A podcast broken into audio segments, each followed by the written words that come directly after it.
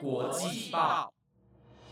，The Taiwan Times 制作播出，值得您关注的国际新闻节目。欢迎收听台湾国际报，我是可梅，马上带您来关心十一月二十三日的国际新闻重点。本日新闻重点：以哈达成协议休战四天，条件是释放人质。北韩二十一日发射飞弹，南韩终止二零一八年双方签署协议。脸部灼伤中国女子在泰国街头乞讨，政府调查是否涉及人口贩卖。中国监管微短剧观看近上千万，上线两天遭下架。生成式 AI 普及化是否能够辨别真实讯息，成为重要能力。如果你对以上的新闻有兴趣的话，那就赶快跟我一起了解今天的国际大小事吧。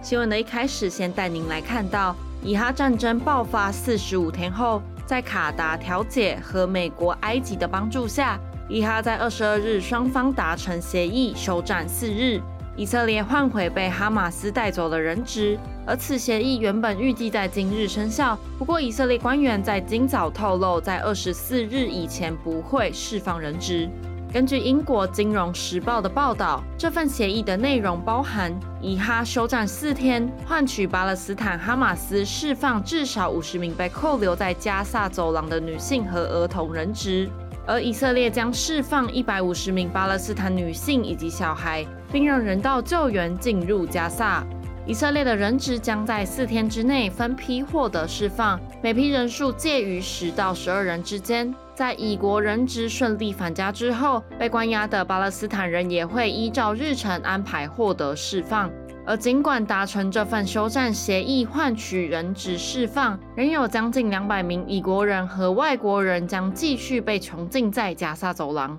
双方已经讨论过延长休战的计划，不过条件是每次只要有额外十名以国人获得释放，就多休战一天。比起全面交换人质以及囚犯。双方交换女性和儿童的难度相对来说比较低，未来也可能让尼泊尔和泰国移工等外国人获得释放，但要让其余以色列公民以及军人都获得自由是一件相当困难的任务。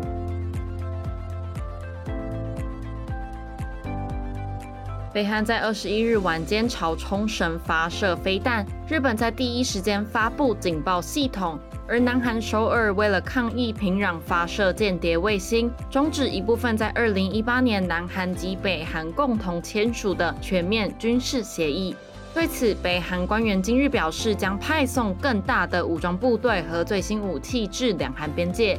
二零一八年签署的全面军事协议内容是在军事分界线附近暂停军事演习。双方停止包括陆海空在内的所有地区的各种军事敌对行为，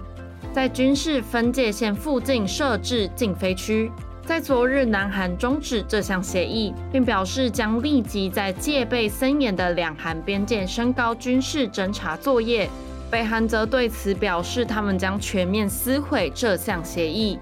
北韩国防部也表示，他们将不会再受到这项协议的约束。北韩国防部今日再次声明，发射卫星是国家的自卫权，并驳斥各方批评，尤其是南韩对此举动的反应。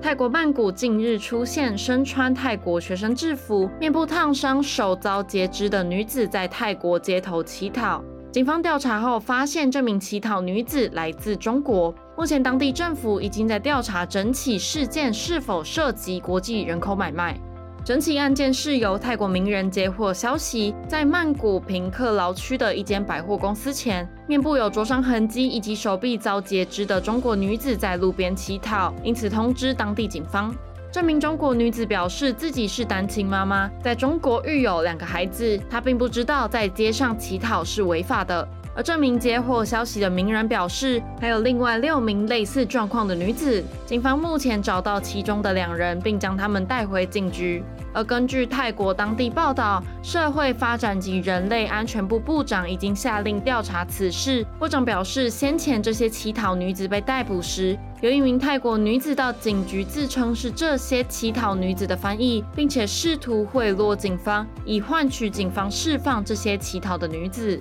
由于这名女性来自中国，这件事情可能会变得相当敏感，而且演变成国际的时事。他们会仔细调查这些女子是否遭到剥削，相信泰国政府相关部门和警方会尽快查明真相，并且依法妥善处理。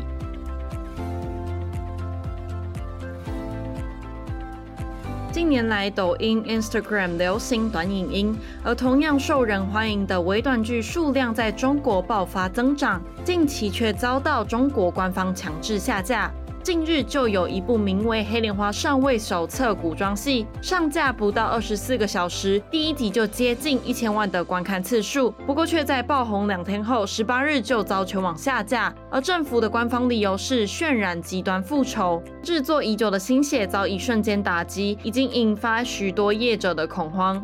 中国政府在去年十一月展开三个月的网络微短剧专项整治。中国国家广电总局本月在展开为期一个月的专项整治，并明确表明将会从多方面加大管理的力度，其中就包含了加快制定网络微短剧创作、生产与内容审核细则、建立黑名单机制以及加强日常监管等等。中国官方在释出此消息之后，抖音、微信等平台陆续发布微短剧治理公告，提到将要治理宣扬以暴制暴、极端复仇还有暴力行为，并下架数以万计的作品。而针对十八日被强制下架的《黑莲花上位手册》，微信宣称该剧渲染极端复仇、以暴制暴的不良价值观，混淆是非观念，破坏平台良好生态。这部微短剧的突然下架，让从事短剧制作的业者人心惶惶。剧本公司纷纷传出正在修改剧本的消息，而短剧公司将避免提到有关穿越、复仇、重生等等题材的剧本，以免未来受到监管而难以上架。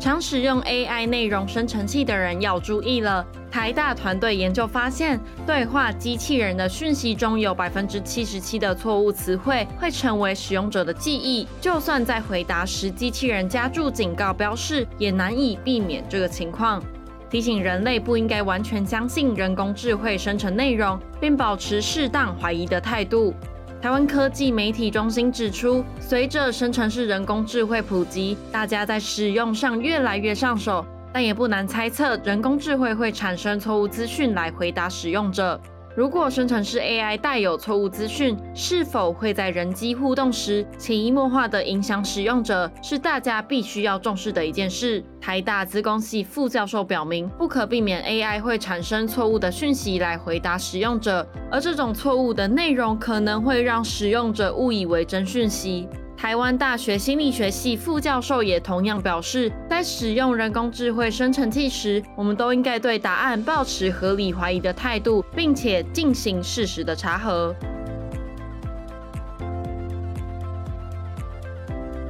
以上就是今天的新闻。如果你还想要了解更多国际大小事，请持续收听《台湾国际报》。我是可梅，我们下次再见。